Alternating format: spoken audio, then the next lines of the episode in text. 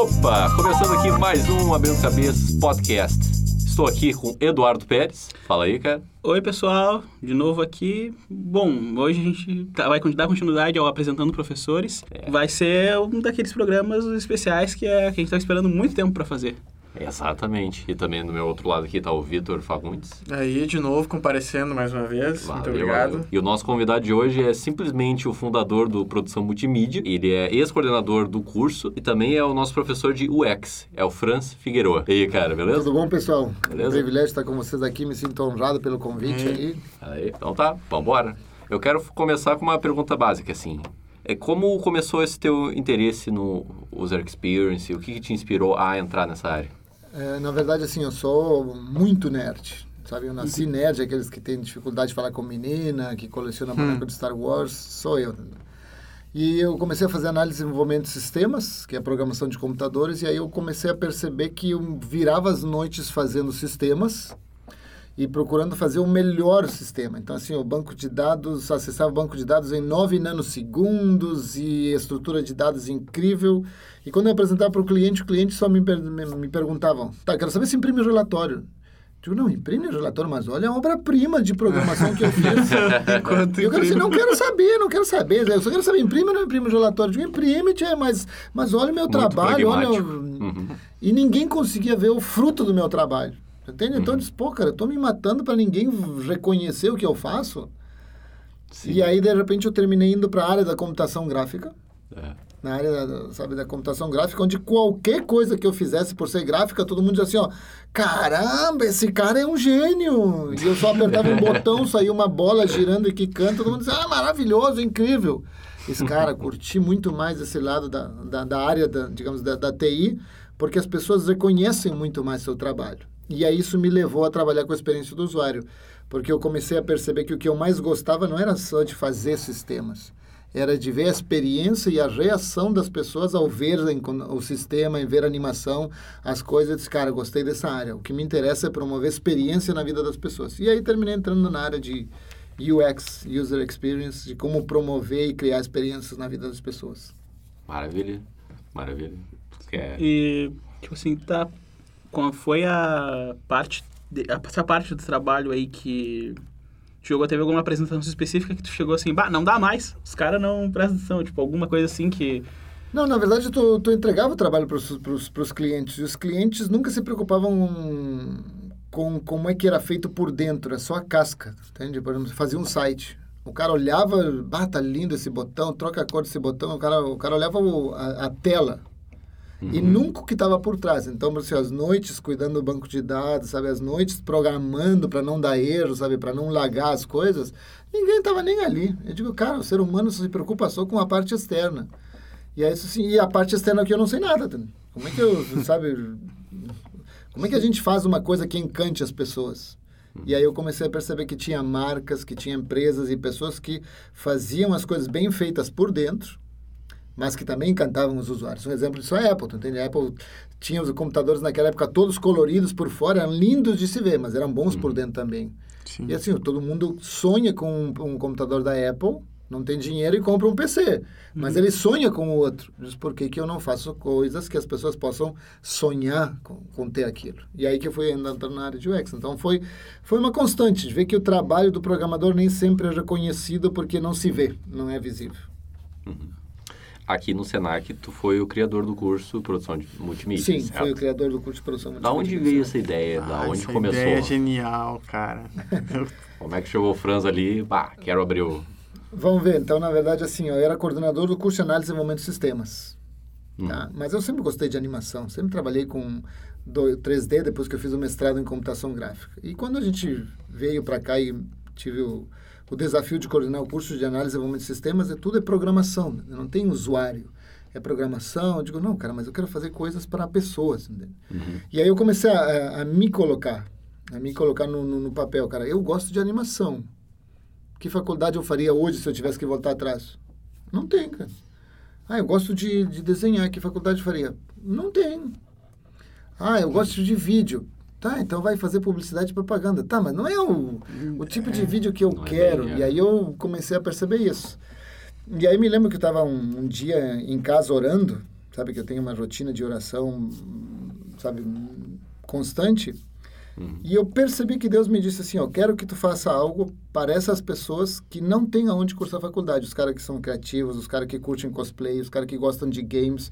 Aonde essas pessoas vão entrar? O cara que gosta de games vai programar, o cara que curte cosplay vai fazer o quê? Corte e costura, o cara que sabe desenha vai fazer publicidade e propaganda. Eu digo, não, não é isso. Faz alguma coisa para essas pessoas criativas e que querem impactar o mundo. Então, na verdade, eu posso dizer que nasceu de uma orientação de Deus na minha vida, cara. Faz uma coisa que ajude uma geração que está jogada ali, que ninguém se preocupa com eles. E sobre essa parte de, de produção multimídia, PMM, é, eu não sabia o que, que era, e aí eu entrei de gaiato e fui vendo que eu gostava, entendeu?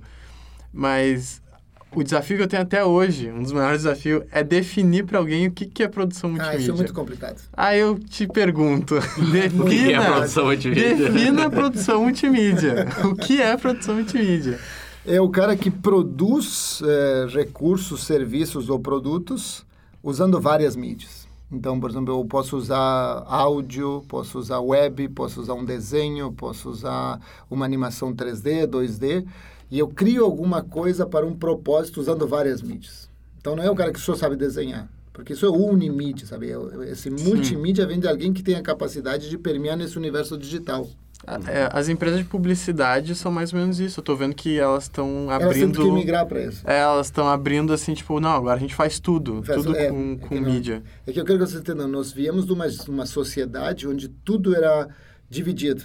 Ah, eu quero ver vídeo só na TV. Ainda é um pouco assim, né? É, ainda um pouco, mas cada vez está se Mas é porque mais a geração anterior Isso, ainda... só, Sim, o sim. vídeo era aqui, não. O áudio, o áudio está de onde? Do rádio. Ah, eu quero falar com alguém. Telefone. Então, Telefone. cada mídia tinha um dispositivo. Aí depois, quando tudo convergiu, Para celular e computador. Para celular e computador, o que, que eu faço num computador? Tudo. O que, que eu faço no celular? Tudo. E aí até as outras mídias passaram a dar para o que, que eu faço numa TV? Tudo hoje. Eu posso jogar na TV, posso acessar Netflix, posso ouvir uma rádio, posso... Então, as coisas começaram a mudar. E aí precisava de um profissional, não que cuidasse de um, sabe, de um dispositivo específico, um profissional que cuidasse de... que pudesse cuidar da comunicação em várias mídias, que é o produtor multimídia. É, mas é complicado. Você já teve uma mãe, Numa- já teve uma mãe num evento que veio me dizer, me dizer assim, ó, nós tivemos um evento aqui na produção multimídia que era o Multimídia Awards, tipo um Oscar para premiar os melhores trabalhos. Uhum. E aí o, um, um ex-aluno ganhou um prêmio e minha mãe disse assim, eu não sei o que, que meu filho faz, mas se ele ganhou um prêmio hoje, deve estar fa- indo bem na faculdade, porque eu não consegui entender o que ele faz, tá entendendo? Porque o que, que é multimídia? Ah, eu brinco que tudo que tem um nome difícil, os pais acham que é importante, tá ligado? É. Então, tipo assim, ah, tu, tipo, tu não vai ser músico. Tá, então eu vou fazer É, produção mas- multimídia. É, mas que pensa Aí- bem, aí- o cara bota o filho na faculdade e um dia ele está desenhando. Ele está fazendo? Estudando. Não, mas está desenhando. É. Aí no outro dia ele está jogando. O que ele está fazendo? Não, é que a professora de games mandou a gente jogar. Não, mas tu tá pirando. A minha mãe dia- às vezes fala isso, bah, mas eu só te vejo tu brincar, não É, vejo fazer nada. Tô digo, como? celular, Como que tu não vê? Eu, eu mexendo nas fotos, eu É, mexendo nas coisas. É, eu anotando, tá brincando, tá brincando. eu anotando, eu assistindo na TV assim, eu troquei pra a TV que era melhor lá pra poder assistir bem todos os frames da animação, pra começar a escrever cada coisinha que tava acontecendo, pra ver se eu notava.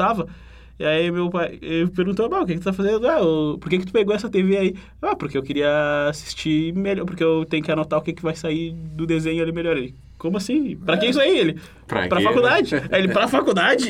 Ele, pra, como assim? Pra É quê? Sim. Não era o nome que a gente queria.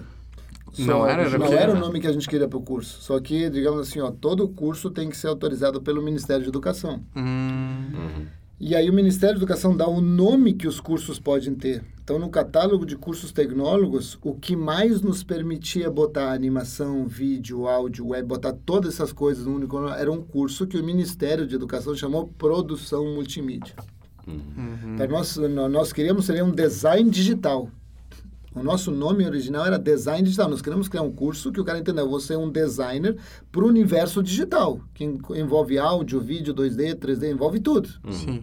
Só que esse nome não tem no catálogo de cursos autorizado pelo MEC. Então não tem um curso Ah, de entendi. design digital. É, eu tava vendo que tem poucas faculdades que oferecem produção Poucas, multimídia. poucas faculdades. Na verdade, aqui no Sul tem o quê? O Senac e a só É, as duas que a gente conversando- conhece. A gente só conheceu Isso, duas. e acho que tem mais uma em Caxias, que é a FTEC, se não me engano. Hum. É, e É. eu achei até, inclusive, que tu tinha pegado essa ideia lá de cima, lá do estado de Não, São não, Paulo, não, Rio de Janeiro. Não, não foi, não. Só que não tinha, não tinha, não tinha E como agora- botar o nome. Se tu botasse o nome, É, é, agora- não tem que... Qual é o curso do catálogo do MEC que tu quer abrir? É, agora eu tô percebendo que, tipo assim, talvez se eu fosse na- em outras faculdades, seria, tipo, um curso totalmente diferente do que a gente tem Totalmente aqui. É, a questão do curso multimídia no Brasil, a produção multimídia, é que é muito diferente em qualquer faculdade.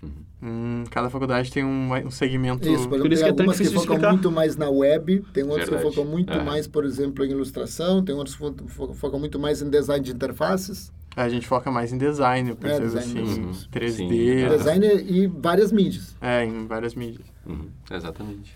Não, eu acho muito legal porque foi exatamente o que eu pensei no curso. Tipo, eu tava fazendo psicologia antes, daí eu vi produção multimídia. Cara, tem tudo aqui, tem É. vídeo, tem tudo. Pá, fazer tudo. Mas aqui hoje, pensa- pensa bem, uma empresa pequena abre um, abre um negócio. Uhum. Ela precisa saber trabalhar com vídeo? Cara, estamos na era do YouTube. Ela tem que botar vídeo, o diretor vai ter que falar alguma coisa. Ah, se, algum, se a empresa quer vender alguma coisa e tem Instagram, empresa, ela também vai ter que fazer vídeos. Uhum. Uhum.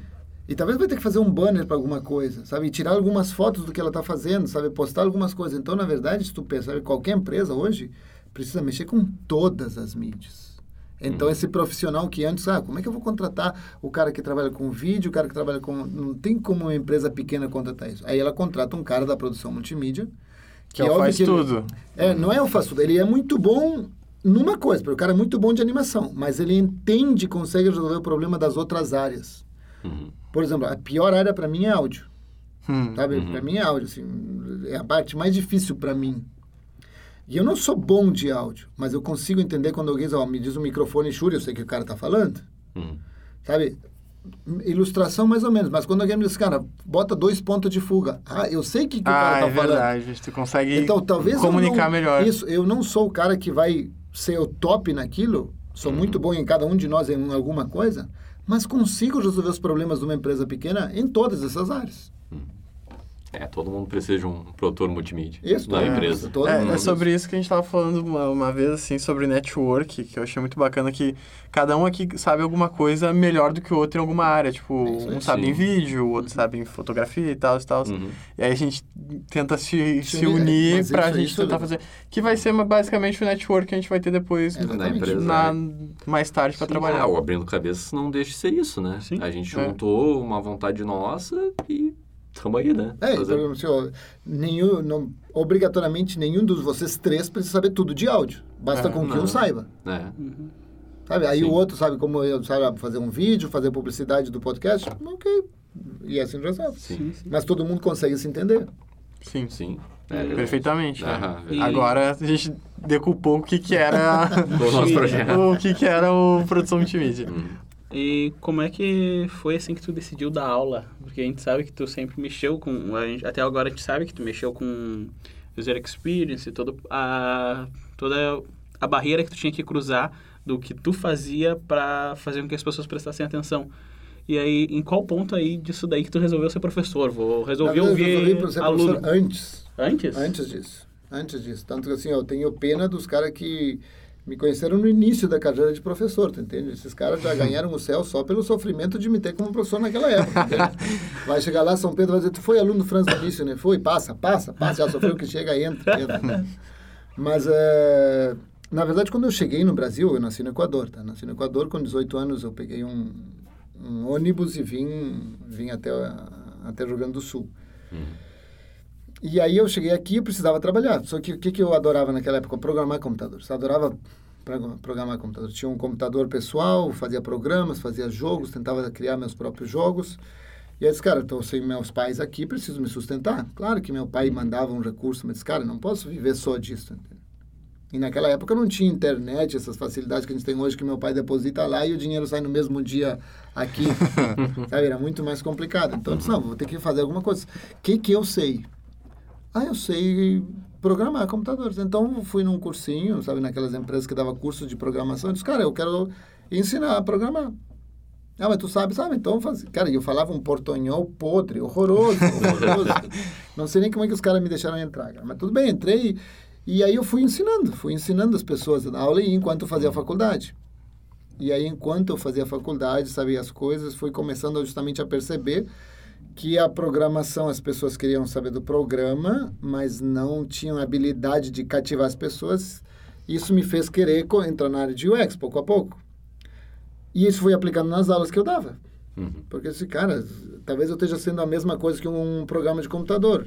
Sabe tudo, mas ninguém gosta de saber o de É chato, né? É chato. Então Uhum. aí eu comecei a mudar, e, e mudando as coisas e aplicando os dois Tudo que é chato é difícil de aprender. Mas né? quando tu descobriu o UX na, nesse processo de... Na verdade, assim, ó, eu sempre gostei de, de, de game, sabe? Eu fazia meus jogos, desenhava no computador e tentava fazer um jogo. Durante a faculdade, eu fiz um jogo chamado Fuga da Unicinos.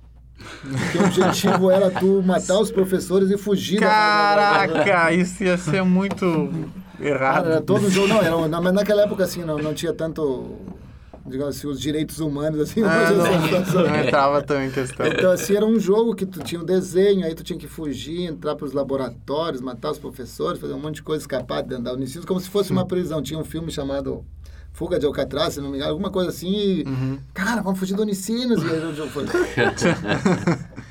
So, e aí, então, eu sempre gostei na parte gráfica. E eu via que meus colegas que não sabiam trabalhar a parte gráfica, só sabiam programar, cara, como é que tu consegue fazer isso aqui?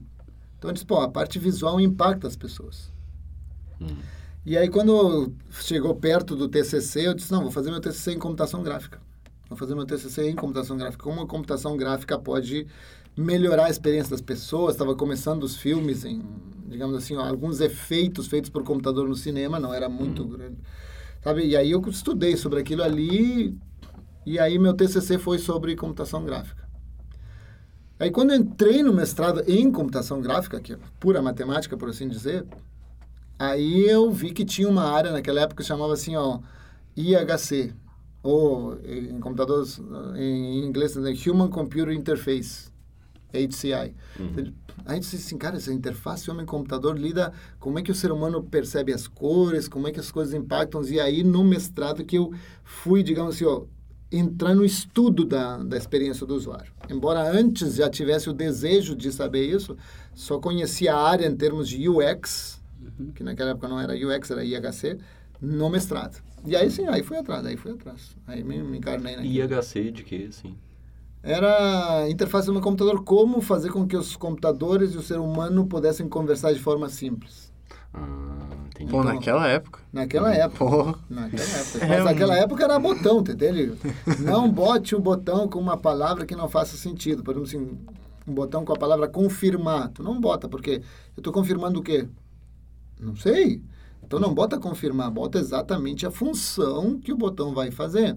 Sabe, fazer check-in no hotel. Ah, entendi. Se eu clicar nesse botão aqui, o que eu estou fazendo? Porque o confirmar é subjetivo. Cada um de nós pode entender diferente. Então, eram coisas muito botão, não, não tinha tudo que temos UX hoje, tá?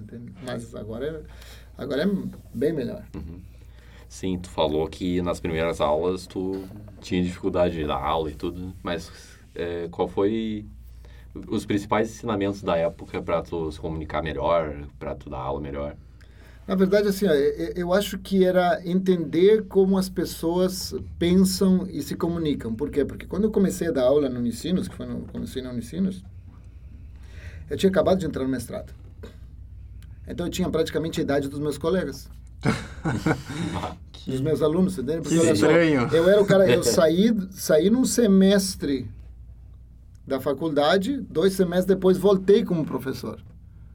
Então eu tinha 20 e poucos anos e os caras que estavam na faculdade tinham 18, 19, 21, 22, cara, éramos quase, alguns até mais velhos que eu. E aí eu, eu falava como eles falavam. Então hoje eu vejo que é um dos grandes problemas, e pelo menos naquela época, que os professores estavam tão distantes que já não falavam, sabe, a linguagem que o jovem falava naquela época. Uhum.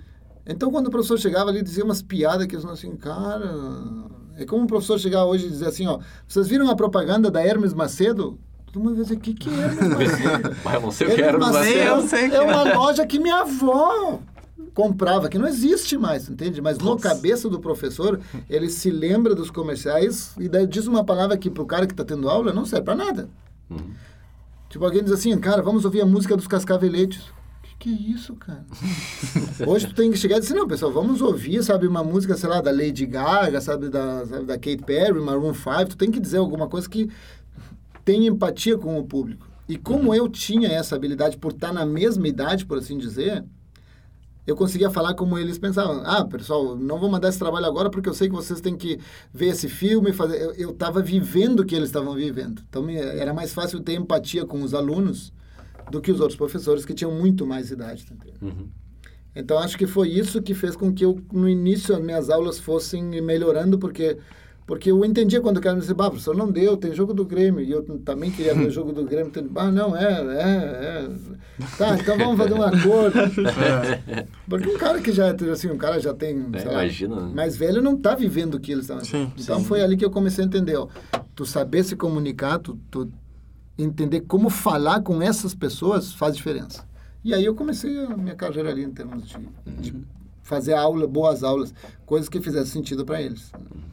Falar em começo de carreira, como é que tu começou na Apple e como é que é trabalhar hoje? Porque é um sonho de várias pessoas trabalhar na Apple ou vivenciar um pouco daquela energia. O Google, Apple, é de grande- inovação, de criação, como é que é? Na verdade, assim, eu trabalho na Apple Developer Academy. O que, que a Apple Developer Academy é? É um programa da Apple. A Apple fez uma parceria com o Instituto Eldorado, o Instituto de Pesquisa Eldorado, que é o maior instituto de pesquisa aqui do Brasil, e a PUC. Então, esse projeto é um projeto que ah, cria programadores e designers de classe de nível mundial, de classe mundial, para plataformas iOS. Então, o cara sabe fazer aplicativos para iPad, para iPhone, para Watch, para Apple TV, essas coisas. Como é que eu entrei ali? Eh, teve um aluno que, eu, que era do curso de análise e desenvolvimento de sistemas, o Rodrigo Andrade, que ele fez uma disciplina de, naquela época, IHC comigo. Sabe, chamava-se IHC no curso de ADS, depois passou a ser UX. E eu expliquei, pessoal, interface se pensa assim, então vamos olhar assim, exemplos de interface. E mostrava a interface da Apple. A Apple funciona assim, olha como a Apple tem o cuidado com o usuário, porque UX é cuidar do usuário. E aí mostrava a diferença entre, por exemplo, eh, a plataforma Windows, que não se preocupava tanto com a experiência, e a Apple que se preocupava, preocupava mais com a experiência. Uhum. E o Rodrigo disse, cara, amei esse negócio de Apple, cara. E tinha recém saído o iPad. Aí ele, acho que pediu rescisão da empresa que ele estava, pegou o dinheiro, rescisão e comprou um, um iPad. E ele era programador. Disse, cara, vou aprender a programar nisso aqui, porque ninguém no Brasil programa para iPad. Nossa. E o cara se encarnou. O Rodrigo baixou a cabeça e, e foi, se encarnou e foi, o, por assim dizer, o primeiro eh, programador, um dos primeiros programadores de iOS no Rio Grande do Sul. Em seguida, a RBS contratou ele. E aí ele começou a fazer o aplicativo da, da, da RBS para iPad, porque a iPad virou uma novidade. E o Rodrigo foi crescendo ali como programador. Foi para São Paulo e fazia freelas ali, pra, porque ninguém sabia ainda como desenvolver. E aí, quando a Apple abriu esse, esse curso, de, esse, esse programa para desenvolvimento iOS, eles, cara, quero fazer esse curso. Ninguém melhor do que a própria Apple para me ensinar. Eu já programo para iPad, mas de repente estou fazendo coisas erradas. E ele entrou no curso. Na primeira turma, que era um curso de um ano, ele entrou na primeira turma. Aí ele fez. E aí, quando ele terminou, como ele era muito bom, porque já tinha muita experiência de programação, só ficou melhor no curso, o professor da Apple disse, cara, vem fa fazer parte aqui do, da Apple Academy. E aí ele virou instrutor para as próximas edições. Uhum. E só tinha programadores. Aí quando a Apple mais adiante disse assim, ó, bah, os caras sabem fazer sistema, mas o design é podre, precisamos de alguém da área de UX no programa também. Então vamos ter professores de UX também. E aí o Rodrigo disse, ah, eu tenho um cara que é muito bom, que foi o cara que me introduziu na área de programar. pra-" E aí ele me chamou e fui lá, e aí terminei entrando lá. na- Aí tu foi. foi, aí entrei como instrutor lá na Apple Academy. Mas é um... Assim, ó, é muito legal. É muito tra- legal trabalhar na Apple Academy, com certeza. Mas tem, digamos assim, ó, tem algumas... ah, tem pontos bons e pontos ruins. Por exemplo, é, a Apple é uma pessoa, uma empresa é, que trabalha muito bem. Então, ela trabalha com... A, a maneira de trabalhar é muito prática, sabe? Muito mais hoje. Então, é diferente de muitas empresas que eu entrei, quando tu entra na empresa, tu tem assim, não, teu, teu usuário e senha. Tem um usuário e uma senha que tu vai acessar tudo que tem. Lá, a Apple não me disse que tem usuário e senha, nada. Só me disse, ó, tu tem conta no, no Gmail, no Dropbox? Tenho. Tá, então assim, ó, a partir de agora tu tá ligado nesse Dropbox, tu tem acesso a isso aqui, então eu não tive um usuário. Eu entro, me conecto com um Dropbox que me dá acesso a todas as coisas. Meus superiores veem meu Dropbox, veem tudo e, e tudo funciona na nuvem. Tudo funciona na nuvem. Então não tem esse negócio, fala com o cara de TI porque tu esqueceu tua senha. Não, cara, eu só entrei, cheguei lá, dei meu Dropbox, deu, tá conectado, deu, trabalha. E a questão é bem como hoje, eu tenho minhas obrigações. Então, olha, tu tem que entregar isso aqui. Quando é que tu me entrega? Quarta. Tá, entrego quarta. E se eu, por exemplo, assim, quarta-feira de tarde eu terminei, se a quarta de manhã terminei, tá pronto, eu mando o negócio. Eu assim, bah, sobrou tempo, o que, que eu vou fazer sobre o tempo? Posso ficar, sabe, cara, por que, que eu não aprendo uma coisa? Então eu tenho tempo para aprender, para me desenvolver, porque uhum. não fica alguém sentado do meu, do meu lado, o que que tá fazendo aí? O que que tá aberto esse, a planilha Excel, sabe? Ninguém fica me controlando. Uhum. A ideia é, se tu contratou um cara, um profissional, ele sabe o que faz com o tempo dele. Então, por exemplo, se um dia eu estou muito cansado, eu digo, não, cara, vou sentar aqui, vou tirar uns cochilos 20 minutos, durmo uns 20 minutos, deu. Ninguém vai me dizer, tá dormindo no serviço, cara, que isso? Eles não sabem se eu virei à noite, né? Então, lá não tem problema. Pô, se o Franz precisou dormir é porque o cara estava muito mal. Não adianta deixar o cara ali. Então, é uma maneira de uhum. trabalhar assim, onde eu confio que tu não está me logrando nada e tu tem que me dar tuas entregas. Então a gente entrega tudo. É a gente faz, uhum. faz o trabalho, como funciona. Se ratear comigo... Se ratear comigo também, assim, ó, se eu não uhum. entregar uma coisa, eu, meu pescoço rola, entendeu? Assim, tá, mas tu disse quarta. Por que tu não entregou quarta? E americano é assim, ó. Ah, mas é que, não, não, peraí, não fui eu que disse quarta. Tu disse quarta. Uhum. E aí tu diz, mas o que aconteceu? Não consigo entender, tu disse quarta. Por que não quarta? E ele Sim. não entende, porque. Então é um ambiente de trabalho assim, como eu disse, um ambiente de trabalho bem horizontal. Tu tem tuas obrigações, tu entrega tuas obrigações. Tu quer aprender uma tecnologia nova? Ok, baixa a cabeça, aprende ali. Ninguém vai te dizer assim, tá, mas em vez de estar aprendendo a trabalhar com realidade aumentada, tu devia estar tá... Não, tu, tu, entregou tuas coisas, tá tudo ok? Tá, ok.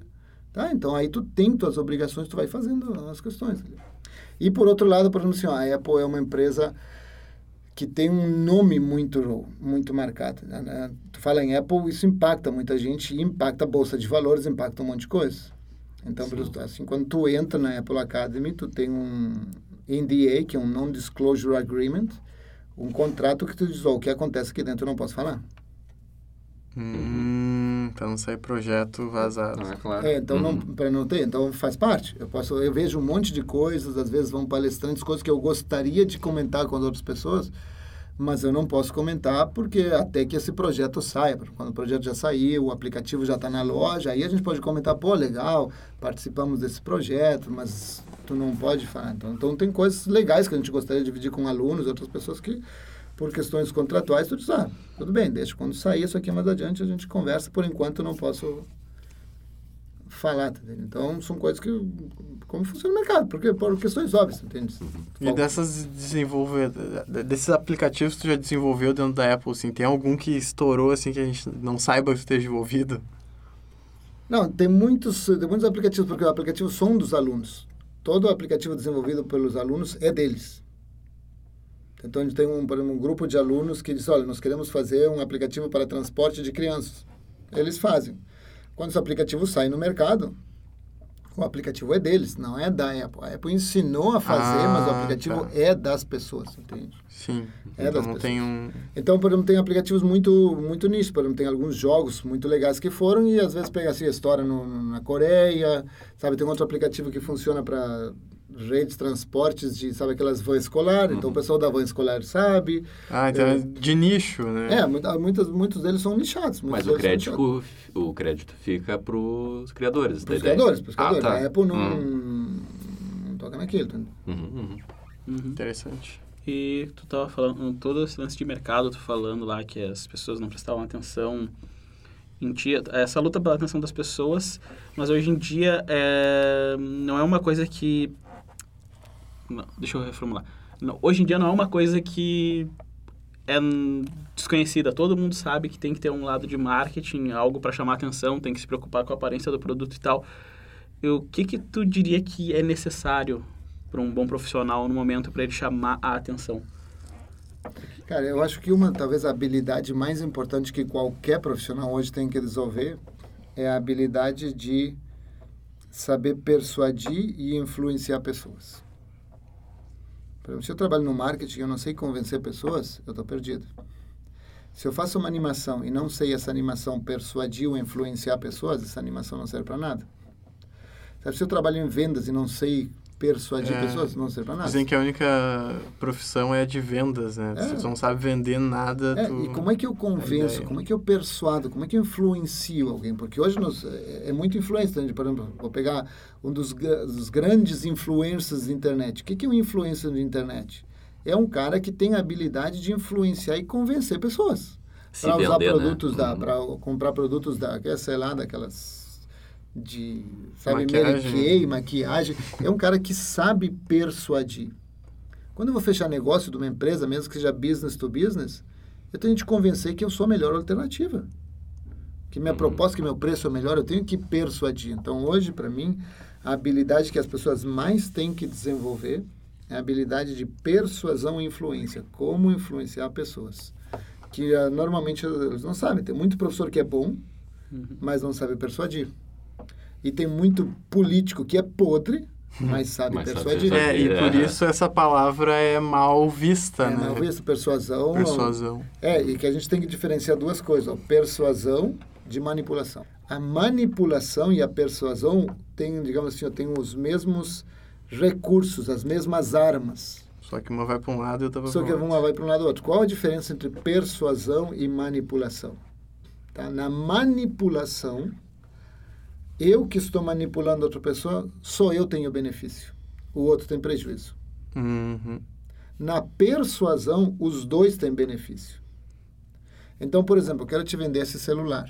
E eu de verdade acredito que é o melhor celular do mundo. Então eu te persuado. Quando tu compra esse produto, esse celular, tu tem um benefício, porque tu leva o melhor produto do mundo. Tu ganha. Tu ganha E eu também satisfação ganho- também, né? E eu ganho o dinheiro também. Ganho Sim. dinheiro. Então, assim, ó, tu ganhou porque levou um produto de qualidade. E tá satisfeito Eu- com... isso. A manipulação é quando eu te vendo um xing-ling dizendo é a melhor coisa do mundo, resolve seus problemas. Sabe? E aí tu leva uma coisa, mas só eu tenho benefício, porque tu me deu dinheiro, tu levou algo podre que em dois dias estraga. É enganação isso também. Isso, né? enganação. Por isso, assim, a manipulação é quando só um ganha. Persuasão é quando os dois ganham. Então, por exemplo, eu te digo, sei lá, vamos pegar questões que estão muito em moda agora, exemplo, assim, feminismo, sabe, essa, essa questão da racismo, essas questões. É, machismo, todas essas questões. Se eu luto contra o machismo, ou seja, essa questão de que a mulher deve ganhar menos, a mulher ganha, concordam? Mas eu também não ganho, porque eu tenho uma sociedade mais justa. Sim. Então, se eu te trabalho persuadindo para que não haja esse, esse descompasso entre homens e mulheres, os dois ganhamos. A mulher ganha e o homem também ganha. Sim. Uhum. Então, quando eu te convenço, estou te persuadindo, é porque realmente acredito que o melhor caminho para a sociedade é a gente ser igualitário. Uhum. Agora, se eu quero manter minha postura como, sei lá, como ditador, como machista, não, que não é assim, eu não estou preocupado não com a mulher, estou preocupado comigo. Só eu ganho, ela não ganha, aí eu estou manipulando. Então, a manipulação é só um ganha, a persuasão os dois ganham. Mas é uma habilidade que tem que se desenvolver, as pessoas têm que aprender a fazer isso. Sim, e no caso, tipo, quando o cliente é cabeça dura. Tipo assim, quando... Mesmo que tu esteja persuadindo, tentando convencer de que aquele é o melhor caminho, ah, existe uma forma, uma fórmula para tu conseguir convencer? Existem, existem várias formas. Existe, na verdade, persuasão é uma ciência. Sim. Entende? Tu ap- aprende como argumentar as coisas. Sim, quando tu sabe que aquilo vai dar cagada e Isso, tu tu- precisa tu- convencer Tu que... tem que saber como convencer. E se a pessoa não quiser, porque tem gente que é cabeça dura, tu entende? Muitas vezes ela pode dizer assim, cara, então desculpa, eu não vou fazer o trabalho. Uhum. Porque se fizer dessa forma, quando esse trabalho sair e der problema, as pessoas não vão achar que foi tu que fez mal feito. vão achar que foi eu que fiz mal feito. É o teu nome que tá... É meu nome que está jogado, então eu prefiro não fazer do que fazer. Agora, se o cara assim, ah, quero vermelho, por quê? Porque eu sou colorado. Isso não vai atrapalhar o design? Ou vai ficar meia, meia boca? Tá, cara, então tu quer vermelho? Então vermelho, bota ali, vai o beijinho, vai embora, deu. Tá funcionando igual. É, tá funcionando igual. É, claro. Mais uma pergunta aí? Não, tô... É, é, qual é as tuas inspirações para, no geral, assim, na área de comunicação, na área de UX? É, cita algumas inspirações que te faz crescer profissionalmente, socialmente. Tu disse de pessoas? De pessoas, é, que tu pensa, bah, esse cara é um cara que Tá, Que me é, influencia, me né? influencia no que eu sou hoje. Tem algumas pessoas que me influenciam bastante. Por exemplo, assim, eu acho que um deles é o Seth Godin, que eu constantemente falo em aula. Uhum. Acho que é uma das mentes mais brilhantes que temos na área do marketing hoje. Uhum. Tá? Então, acompanho o blog dele constantemente. Agora ele está entrando na, no Instagram e tem um podcast chamado Akimbo. Mas é uma pessoa que realmente, assim, ele, ele te faz pensar. Então, ele diz, ó, por que, que esse produto vende, por que, esse não vende? E ele faz questionamentos. E aí tu começa a pensar, pô, cara, realmente isso aqui não funciona. Então, eu gosto muito do Seth Godin, recomendo qualquer livro dele. Todos os livros dele são excelentes, sabe? Talvez um dos que possa ficar de recomendação no podcast seja o Você é Indispensável? Esse é o título em português. Uhum. Em inglês é linchpin. E a pergunta é, será que tu é indispensável para tua empresa? Porque se tu não for indispensável, é fácil te botar para fora e botar outro no lugar. Uhum. E quanto a gente trabalha para ser indispensável? Porque às vezes a gente trabalha para fazer. Ah, o chefe pediu isso, eu entreguei isso. Mas isso qualquer pode fazer, até uma máquina pode fazer. E aí que vem a, a inteligência artificial, que vai substituir quem faz isso. Agora, no momento que eu sou indispensável, tipo, o cara que dá as ideias é o Franz. Não troca o Franz, por quê? Porque o cara é indispensável, é ele que dá as ideias. Sabe, o cara que é bom de, de lidar com pessoas é o Franz. Então não tro- troca qualquer outro, mas não esse cara, porque esse cara que sabe lidar com o cliente. Ele então, tem algo a mais. Ele tem algo a mais, isso aí. É, outro seria o Simon Sinek, também. Tem aquele livro Comece com o Porquê, Start with Why. Sabe que diz tu tem que descobrir por que que tu faz as coisas. E na hora que tu descobrir o porquê que tu faz as coisas, esse vai ser teu diferencial. Não é o dinheiro. Por que que tu faz as coisas? Sabe? Então, acho que são as duas pessoas... Claro, tem vários outros, entende? Mas são as duas Sim. pessoas que eu recomendaria, assim, para seguir, para acompanhar, porque realmente te fazem pensar. Eu acho que o problema que a gente tem hoje é que as pessoas não pensam. Sabe, a gente corre tanto, vê tanto Instagram, Facebook, Netflix, que tu não para para refletir a respeito das tuas coisas. Tá? Então, tem, temos coisas assim, ó, vamos supor, o cara casou e se divorciou. A pessoa muitas vezes não pensa, por que que, sabe, pensa, ela pensa, por que terminou? Terminou, acabou, não deu mais, tem out- outras mulheres, outros homens, e a pessoa tenta seguir outro caminho. Mas o, o importante é dizer, por que que não deu certo? Porque se eu descobrir por que, que não deu certo, eu não vou fazer o mesmo erro na segunda vez. Agora, se eu não penso por que, que não deu certo, eu só sei que não deu certo. A segunda vez, eu posso cometer a mesma burrada, por quê? Porque eu não pensei por que, que não deu certo. Por que tu acha que as pessoas não pensam? Porque temos estímulos demais, somos estimulados o tempo inteiro. E a gente não separa tempo para pensar. Por exemplo, quando, vamos dizer, tu tem TV em casa? Tem. Normalmente, onde é que fica a TV? Num canto da sala, Na sala. O que, que fica na frente da TV? num sofá. Sofá. Então, olha só, quando tu chega em casa e tu senta no sofá, o sofá te incentiva a quê? A Relaxar. Relaxar. Uhum. O que que tá na frente? A TV. TV. Aí tu liga a TV. Tu para para pensar no teu dia? Não. Não, tu Não. deixou teu corpo numa posição, relaxa que eu vou te dar informação. A TV tá na frente. O que, que tu faz? Tu não pensa. Aonde normalmente as pessoas pensam? No vaso sanitário ou no chuveiro. Tem várias ideias que saem daí. Por- mas por que, que o cara pensa no vaso sanitário? Porque o cara sentou, tá ali sentadinho, fazendo força. O que, que tem? é, mas ele- porque se não faz força, não sai nada. Uma concentração ali. O que, que tem na frente dele? Nada. Nada. Não tem nada. Tem um. E o sabe, pessoal um- que leva o celular pra- pra dentro do... do Ah, não pensa? Aí já ferrou pensa. de Já novo. ferrou pensa. de novo. Porque quando tu tem um azulejo branco que não tem nada, teu cérebro começa assim, cara, não tem nada para A receber. criar ideia. Criar ideias. Por isso, quando tu tá tomando banho, Criar imagem. tu tá tomando banho, que tu não tem como estar com o celular e tem um azulejo branco na frente, tu começa a ter ideias. Porque em vez de deixar teu cérebro receber coisa, tu tá criando. E a gente fez de tudo para receber, não para criar. Quando tu leva o celular para tudo quanto é lugar, deixa ver o que, que os outros estão fazendo. Quando tu entra no Instagram, o que, que os outros estão fazendo? Quando entra no Facebook, o que, que os outros estão fazendo? Às vezes a pessoa tá até conversando e do nada pega o celular, É né? isso aí. E no caso de pessoas, por exemplo, eu tenho esse problema. Eu só eu consigo lidar com o barulho. Se tem silêncio, eu fico inquieto e eu não consigo fazer as minhas ações. É fruto dessa geração. Mas se tiver barulho, Mas aí eu quero vou- te fazer uma pergunta. ó.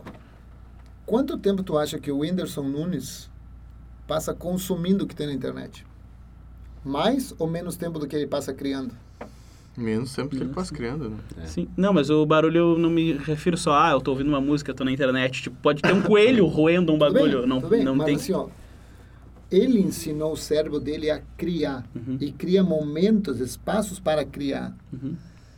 Quem está pagando, quem está ganhando dinheiro, ele que está criando. Eu que Quem no- consome faz o quê? Uhum, Paga. claro.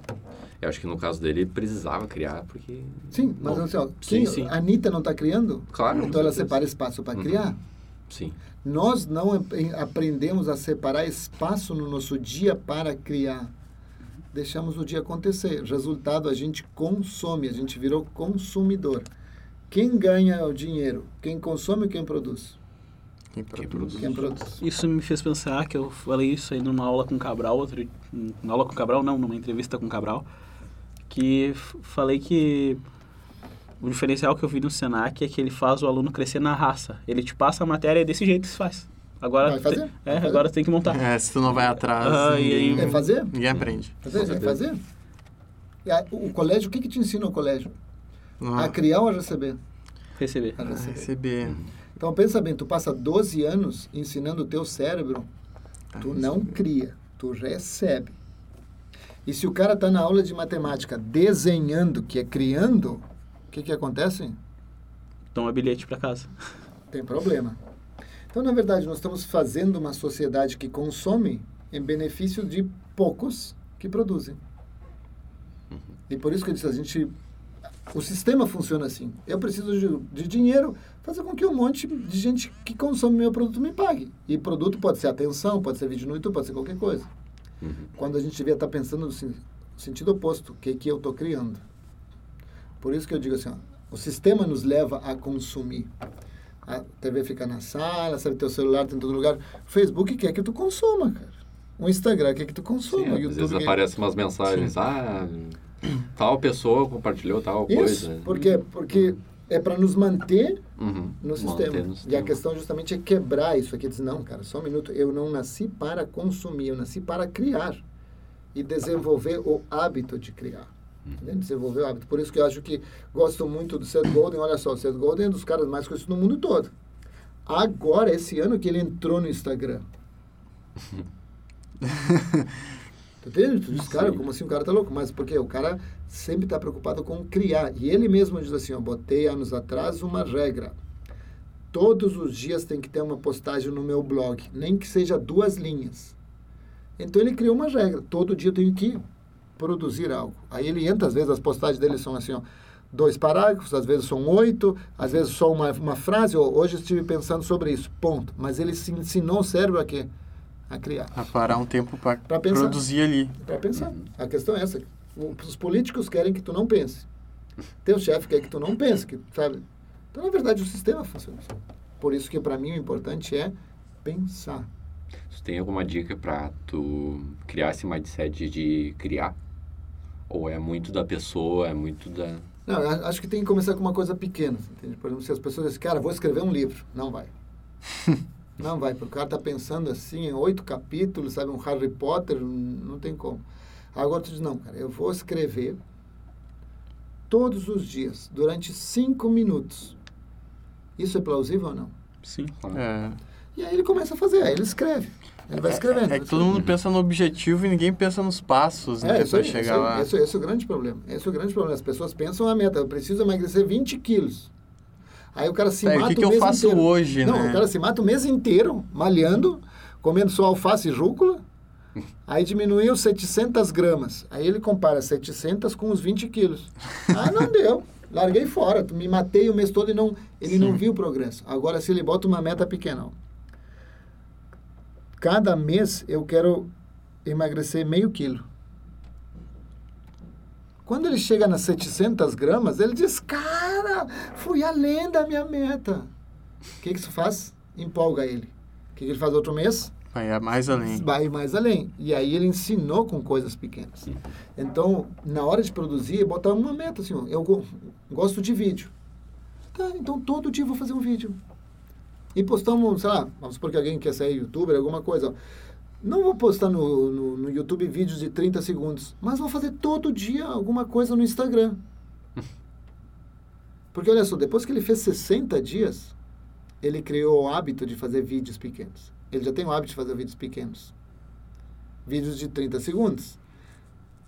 Mas ele já criou o hábito. Aí ele diz assim, ó, agora eu vou fazer todo dia vídeos de 2 minutos. De 30 segundos para 2 minutos é plausível? É. É. E aí ele passa os próximos 60 dias fazendo vídeo- vídeos de 2 minutos. Mas, bom, já que faço 2 minutos todo dia, agora eu vou fazer um de 5.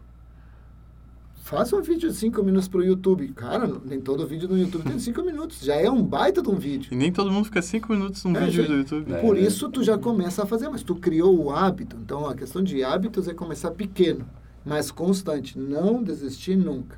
Então assim, ó, meu, meu conselho é cria alguma coisa. Gosta de desenhar, desenha todo dia. Mas assim, ó, vou desenhar pequeno, mas constante. Pode chover, pode quebrar o lápis, vou desenhar com sangue, fura com fura com uma agulha e faz desenho com sangue, se quebrou o lápis, mas faz todo dia. Pequeno e constante. Aí tu começa a fazer.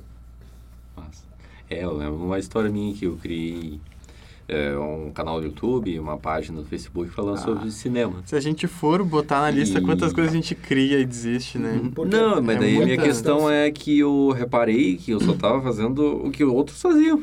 Falar sobre esse tema e eu imitava até as opiniões dos outros, sabe? Daí eu fui pegando referência, fui pegando e eu me considero um cara um pouco muito mais autoral das minhas coisas. Eu pego referências, às vezes Sim. Mas, mas imitar... com as minhas referências, mas a questão é eu também, no processo de exercício, tu perceber o quanto tu, as coisas que tu tá fazendo ali também, o quanto tu... Sim, às vezes Pode tu te, desenvolver. sim, às vezes tu te dá conta da tua capacidade por uma coisa que tu não não tava levando em conta. Por exemplo, Sim. como eu falei pra ti aquele dia, eu, hoje de manhã eu, eu fui estudar, fui estudar baião. Que eu aprendi ah, como é que se toca baião. E aí, eu lembro que quando eu comecei a tocar violão, eu dormia com o violão do meu lado. Eu me acordava e eu dei fim no meu videogame e vendi ele para eu poder me concentrar. Porque eu... É, mas a gente, assim, ó, o importante é ver, ver o, o que, que a gente tem prazer, tá Sim. vendo? Assim, tudo que vira hábito Sim. tem prazer, Uhum. Sim. bom ou ruim. Tá? Eu tenho prazer em desenhar, tenho prazer em escrever poemas, prazer em fazer vídeo, seja o que for. E fazer constante, Uhum. até que aquilo vire um hábito. Porque Sim. depois que vira hábito, tu consegue expandir o hábito. Sim. Uhum. O, é o negócio do baião. Eu quis aprender a tocar baião. E aí eu fui ver uns vídeos de como se toca baião. Quando o cara foi ensinar a escala, foi ensinar o que se toca no baião, quais notas que se usa, eu descobri que eu só não sabia qual era o ritmo. Porque o resto tudo eu já tinha aprendido de outro jeito. Ah, bem isso. E aí eu, nossa, e aí tá, continuei. Isso foi uma revelação pra mim, porque parece que todo aquele esforço que pra mim eu não tava, eu tava, Não tava acha- achava que não valia nada, foi uh, grande coisa. E isso me lembrou de uma coisa que tu ensinou lá na, no primeiro ano, que era o comunicação criativa, que é, tu falou muito sobre se comunicar com os outros. E tu falou agora também sobre o porquê tu faz as coisas. Eu não pensei o porquê eu estava fazendo, eu só estava fazendo, mas eu não notava como eu estava me comunicando comigo mesmo. Ah.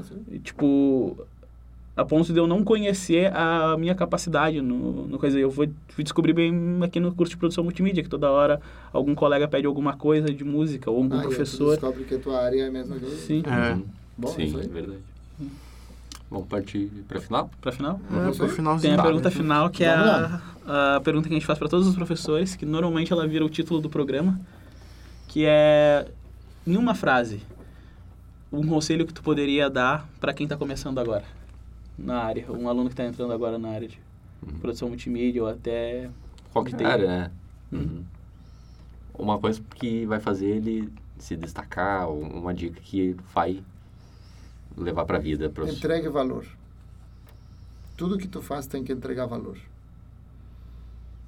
Ou seja, quando eu faço um trabalho, eu tenho que pensar como eu vou entregar valor para o professor que vai ler isso aqui. Sabe, quando eu encontro alguém na rua, eu sempre penso, como é que eu posso entregar valor para essa pessoa? Que essa pessoa diga, pá, valeu ter cruzado com esse cara ali. Quando eu pego um Uber, eu penso assim, como é que eu, eu penso, como é que eu posso que, um- que o cara do Uber diga no final, bah, valeu ter conhecido essa pessoa. Então, meu conselho seria, entregue valor. Em tudo que você fizer, pense como entregar valor. Porque aí as pessoas vão dizer, cara, quando eu estou com esse cara, parece que eu sempre ganho. Parece que eu sempre ganho. E aí as pessoas querem estar do lado desse cara, porque, não sei, cara, quando estou com ele, sempre ganho. Porque tem pessoas que nos tiram. Sabe, aquela pessoa que chega assim, ah, cara, não aguento mais, ele chega ali, e diz, porque eu estou chorando e me, me empresta grana? Esse cara, isso aí é demolido. Agora, poucas pessoas se preocupam em entregar valor. Então, meu conselho é, em tudo que fizer, entregue valor. Pense como entregar valor. Tá, certo, valeu, cara. Feito, Feito, pessoal. Foi um muito bom. privilégio estar aqui. Ah, Valeu, privilégio a gente finalmente conseguir te entrevistar. Então esse foi o Abrindo Cabeças. Até a próxima.